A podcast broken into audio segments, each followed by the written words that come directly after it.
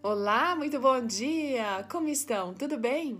Você já reparou como a gente às vezes é motivado por uma mensagem de texto, por uma palavra que vem é, pelo celular, no telefone, enfim, como às vezes esses recadinhos fazem a diferença para a nossa vida? Hoje a nossa história está falando sobre isso, foi escrita pela Lediane Brianese Vasques. Ela é casada, mãe de dois filhos do coração, é pedagoga, psicopedagoga e teóloga.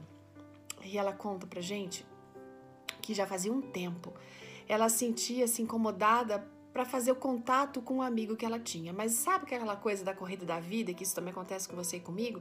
Ela ficava assim, ah, agora não vai dar, eu ligo depois. No depois ela esquecia, às vezes, não, amanhã eu ligo. Enfim, quando chegou o feriado do carnaval, ela foi muito impressionada a escrever para aquele amigo.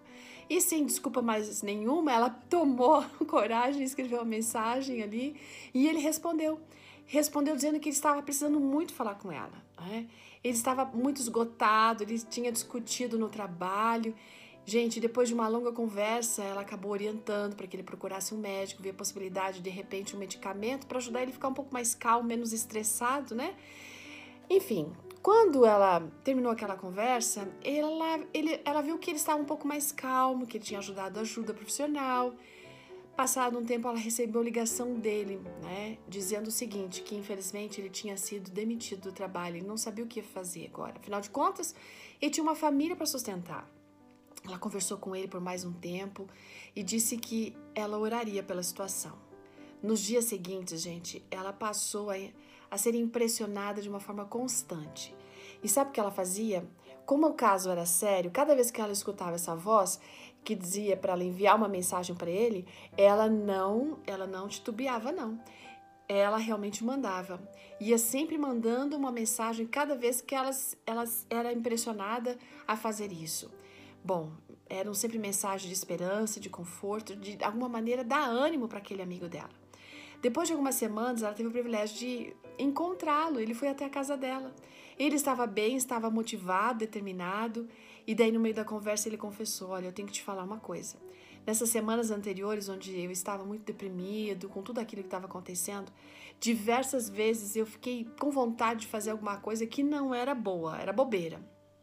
Então, só que assim, cada vez que vinha na minha cabeça alguma coisa para fazer ah, assim, trágica, meu, meu celular vibrava. E daí eu olhava, era uma mensagem que você estava encaminhando para mim. E cada vez que eu lia aquelas mensagens, a situação mudava. Olha que legal, gente. Eu sei de histórias de pessoas que, ao receberem essas meditações, também mudavam de atitudes quando estavam pensando em fazer alguma coisa que era bobagem. Ela ficou muito agradecida a Deus, sabe? Por Deus ter impressionado a mente dela a fazer esse tipo de coisa. Sabe, eu não sei quantas vezes Deus tem impressionado você a falar com alguém, a orar por alguém, a enviar uma mensagem, uma palavra especial. Não recuse, porque muitas dessas vezes nós faremos a diferença. A gente às vezes ignora essas coisas, né? Mas a Bíblia está cheia de histórias de pessoas é, que fizeram exatamente aquilo que era para elas fazerem naquele momento e isso acabou mudando a vida de outras. Então não deixe de escutar a voz do Espírito Santo na sua mente.